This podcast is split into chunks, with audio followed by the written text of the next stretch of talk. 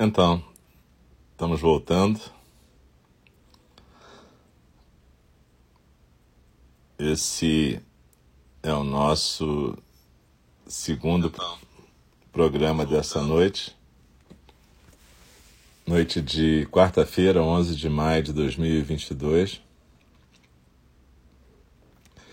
A gente vai agora para a fala do Dharma. Eu sou o Alson, um dos professores de Iningi.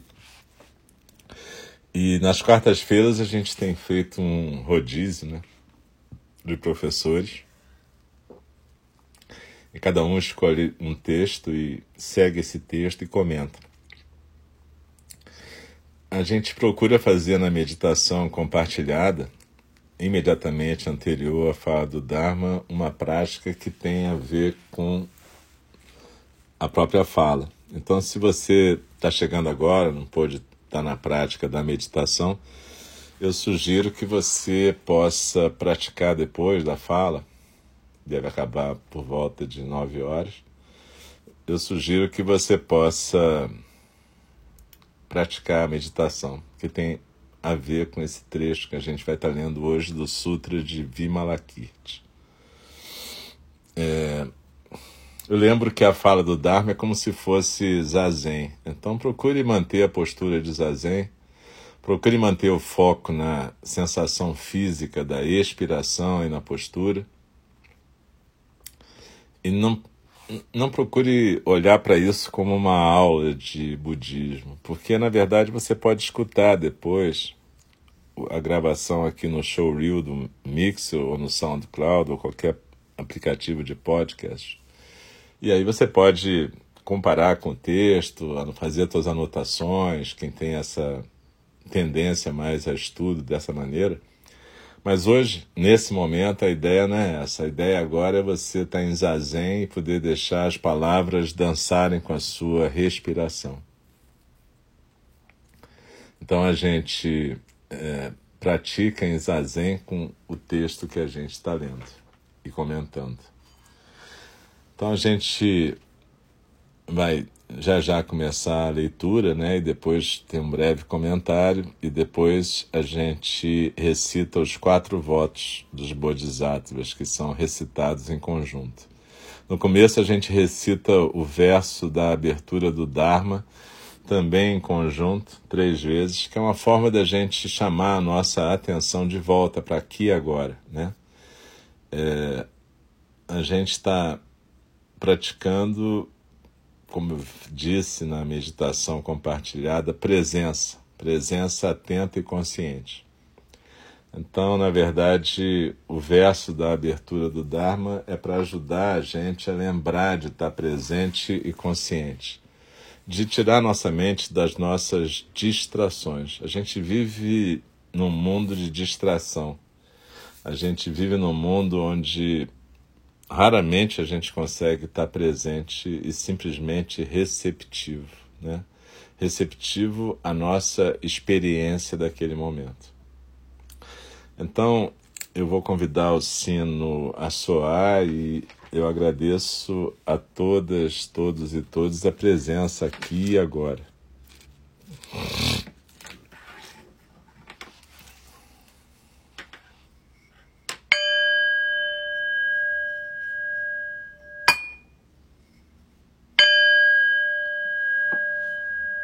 O Dharma, incomparavelmente profundo e precioso, é raramente encontrado, mesmo em milhões e milhões de eras. A nós é dado vê-lo, ouvi-lo, recebê-lo e guardá-lo.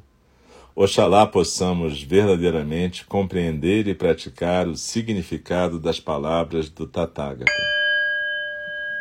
O Dharma, incomparavelmente profundo e precioso, é raramente encontrado mesmo em milhões e milhões de eras. A nós é dado vê-lo, ouvi-lo, recebê-lo e guardá-lo. Oxalá possamos verdadeiramente compreender e praticar o significado das palavras do Tathagata. O Dharma, incomparavelmente profundo e precioso, é raramente encontrado, mesmo em milhões e milhões de eras. A nós é dado vê-lo, ouvi-lo, recebê-lo e guardá-lo. Oxalá possamos verdadeiramente compreender e praticar o significado das palavras do Tathagata. Continuando a leitura do Sutra de Vimalakirti. Subhuti. Um outro personagem que aparece neste sutra é Subhuti. Muitos de nós já o conhecemos, porque ele aparece em numa variedade de outros sutras. Eu tenho a sensação de que ele era uma pessoa muito curiosa e muito focado na sua busca de conhecimento e sabedoria. Afinal de contas, foi a conversa de Subhuti com o Buda que se tornou o Sutra do Diamante, o Vajrachedika Sutra. Mesmo assim, quando Buda perguntou a Subhuti se ele visitaria Vaishali, ele recusou, porque também ele tinha tido um encontro muito inquietante com Vimalakirti. Ao contrário dos preconceitos do, dos dias de hoje sobre mendigos, na Índia antiga e na maior parte da Ásia, pedir esmolas como um monge era uma maneira nobre de viver. Entre aspas, uma maneira correta de viver. O Tathagata, ele mesmo, esmolava por comida, e há muitas belas histórias sobre as pessoas que ele encontrava enquanto pedia, e como ele as ajudava, frequentemente modificando o caminho dessas vidas. Numa ocasião, o Tathagata insistiu em visitar o barraco de uma mulher realmente miserável, que não tinha nem um único grão de arroz para comer. Quando o Buda se aproximou dela, segurando a sua tigela de esmolas, já que ela não tinha comida, ela se ofereceu para tapar um pequeno buraco que ela percebeu no seu manto. Nesse momento, de acordo com os sutras, a terra tremeu. Um arco-íris preencheu os céus, e Shariputra, que estava acompanhando o Buda nesse dia, deu um sorriso extraordinariamente radiante. Mais tarde, quando os outros monges perguntaram a Shariputra o que, que tinha deixado ele tão radiante, ele disse, aspas, no céu de Tushita, nesse exato momento, os deuses estão construindo um palácio para essa senhora idosa. Ela vai entrar nesse palácio no momento que deixar esta vida. Fecha aspas. Isso torna a história do encontro de Subhuti com o Lichavi Vimalakirti ainda mais surpreendente. No dia que Subhuti visitou a casa de Vimalakirti para esmolar comida, uma enorme quantidade de comida deliciosa já tinha sido preparada especialmente para ele. Tudo que Subhuti tinha a fazer era esperar pacientemente na porta da cozinha enquanto Vimalakirti pessoalmente enchia sua tigela. Quando Vimalakirti estava colocando a última colherada, ele falou, abre aspas, agora, Subhuti, você só deve aceitar esta oferenda se você tiver realmente compreendido que todos os fenômenos, o samsara e o nirvana, as posses e as qualidades iluminadas são iguais. Vimalakirti era tão atrevido, hein? Abre aspas. Você só deve aceitar esta oferenda, ele continuou, se você não tiver abandonado o desejo, a raiva e a ignorância, e ainda assim permanecer não contaminado por elas. E isso não era tudo. Abre aspas. Você só deve aceitar esta oferenda se você não for uma vítima dos fenômenos transitórios. Se você não tiver abandonado o desejo compulsivo e ainda assim conseguir permanecer não contaminado por ele. Se você nunca tiver escutado as quatro nobres verdades, ainda assim nunca estiver violado. E se você nunca tiver visto o Buda, nunca escutado o Dharma e nunca venerado a Sangha, fecha aspas e assim por diante. Instantaneamente, Subhuti sentiu-se extremamente deprimido. Tão deprimido que todas as dez direções se escureceram e a sua tigela de esmolas escorregou entre os seus dedos para o chão. Ele tentou correr e fugir, mas Vimalakirti o impediu. Subhuti, disse ele, não tenha medo. Pegue a comida. Eu quero fazer uma pergunta. Puxa, Vimalakirti realmente não parava. Abre aspas. Se o Tathagata tivesse dito aquilo que eu acabei de dizer, e se ele estivesse se dirigindo para um ser ilusório, será que esse ser ilusório teria tido medo? Claro que não, já que ele era uma ilusão. Você não consegue ver isso? Não somente tudo que eu disse uma, foi uma ilusão, mas eu não falei nada para ninguém. Minhas palavras foram ilusórias. Portanto, Subute, não há necessidade de temer, aceitar e comer esta comida, a qual em si mesma também é uma ilusão.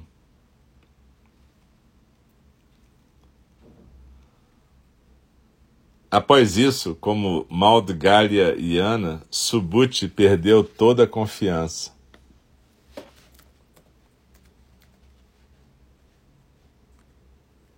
Também é uma ilusão.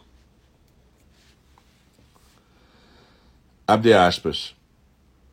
Eu não consigo encarar esse ser sagrado novamente. Fecha aspas, ele disse ao Buda.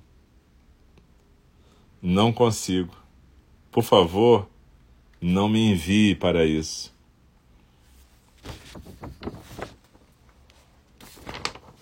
Então, é, a gente. Esse trecho é bem curto, né? O que fala de Subhuti, Subhuti. E o próximo é o que fala de Rahula a próxima leitura vai, eu vou estar falando de Rahula, o filho do Buda. Então, é um trecho extremamente curto, mas extremamente importante. Porque, na verdade, ele. Vimalakirti está aqui dizendo para Subhuti que ele. perguntando para Subhuti se ele consegue realmente praticar. No fundo, todo esse essa inquisição, esse questionário que ele está fazendo com Subut, de que ele só poderia comer se ele pudesse fazer aquilo tudo, trata-se de um ensinamento. Observa que ele diz o seguinte: Subut, se você puder, se você puder sentir raiva é, compulsão, desejo e não ser contaminado por isso, você pode comer. Isso é extremamente importante, porque ele está falando que os seres ilusórios sofrem pelas ilusões. A construção dos seres sencientes é feita através desse, dessa dança de miragens. Ele não está dizendo que isso não existe, perceba ele não está é, esse sutra ele não está negando a existência. O que ele está dizendo é o seguinte: essa existência é uma existência ilusória. A gente cria uma narrativa e essa narrativa termina sendo aquilo que nos domina. A gente é agrilhoado pela narrativa. Então, o que ele está dizendo é o seguinte: é importante você saber que você é um ser da ilusão é importante você poder é, degustar e provar todos os aspectos da ilusão, samsara e nirvana. Mas é importante você não se apegar a nenhum deles, você não ser contaminado. É nesse sentido que ele fala contaminado. Só é possível viver se você puder é, experimentar toda a gama de sentimentos e emoções dos seres sencientes. Mas não ser arrastado por esses sentimentos e emoções, poder ter consciência do que está acontecendo e poder tomar decisões corretas. Veja, é, a questão da iluminação está descrita aqui como ter acesso a tudo que está acontecendo num dado momento no fluxo da consciência, no fluxo da existência, mas não ser dominado por esse fluxo. É isso que é complicado para nós. A gente primeiro acredita na narrativa como substancial. O Ocidente, o Ocidente vive a ilusão da substância. A gente supõe que existe uma substância original que tudo criou e que permeia tudo. Até quando a gente fala de budismo, a gente tende a achar que a natureza búdica é uma substância. A gente tende a achar que o Dharma é uma substância que se manifesta através da gente. É difícil a gente poder compreender a natureza da ilusão, porque nós somos seres da ilusão. No Sutra Lankavatara, o Buda fala que uma faca não pode cortar a si mesma, que é uma outra forma de dizer que um ser de ilusão não pode deixar de ser um ser de ilusão. Mas a gente pode entender o que, que é ser um ser de ilusão e saber que essa é uma experiência que é um precioso presente do universo para nós. Quando eu falo presente do universo, presente da natureza búdica, não quer dizer que eu saiba o que é isso, apenas quer dizer que eu estou dando um nome para o mistério.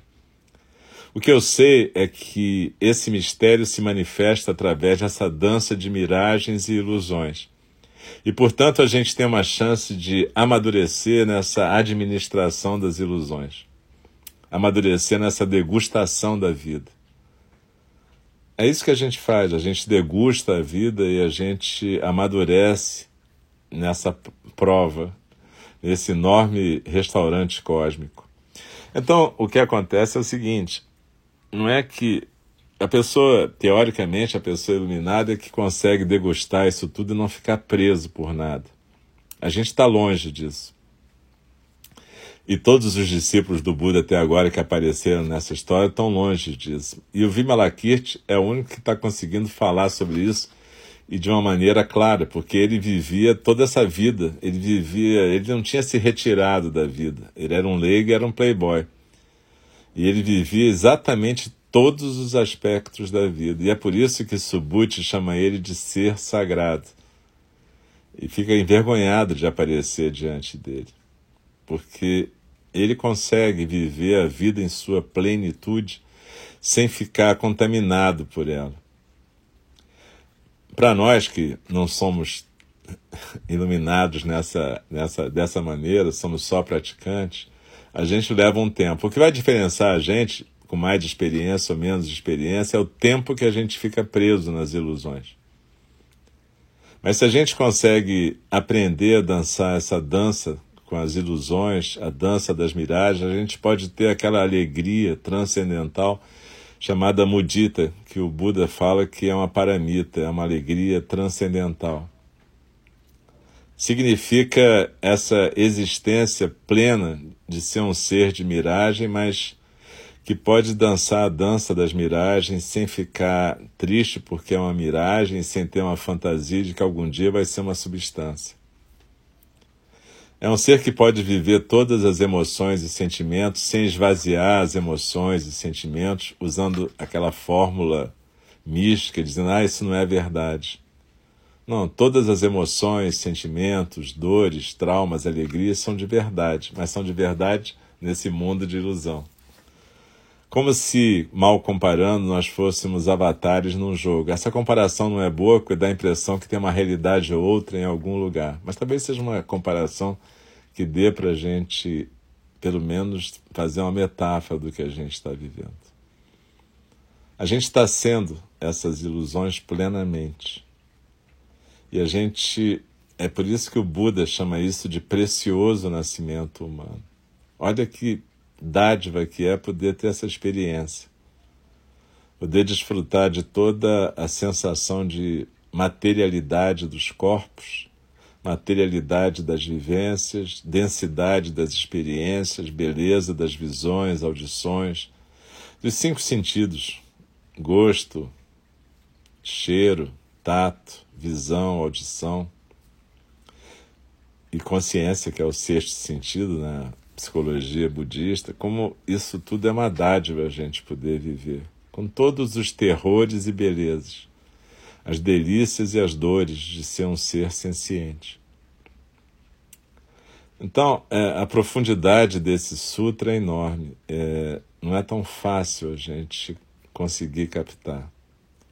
Mas cada personagem desse nos apresenta um aspecto dessa experiência do Dharma profunda de Vimalakirti, que é como se fosse o modelo ideal do Bodhisattva, o modelo ideal do praticante. Então vamos praticar dessa maneira e vamos. Se vocês puderam estar presentes na meditação, a meditação também que a gente fez antes, ela se dirige para essa possibilidade para essa possibilidade de viver essa prática. Então, que a gente possa viver essa meditação. Se você não pôde meditar com a gente antes, medita agora. E daqui a um, algumas semanas a gente vai continuar nesse Sutra de Vimalakirti, provavelmente no dia 1 de junho. Mas enquanto isso, nas próximas quartas-feiras, vocês vão estar acompanhando outros sutras, outras leituras com os outros professores de Ninji.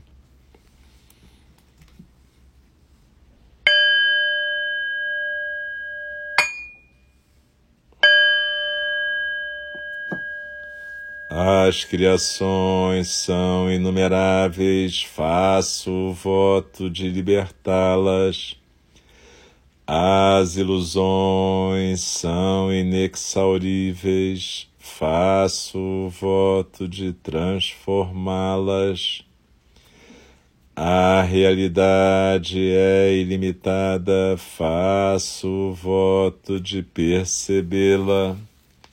O caminho do despertar é insuperável, faço o voto de corporificá-lo.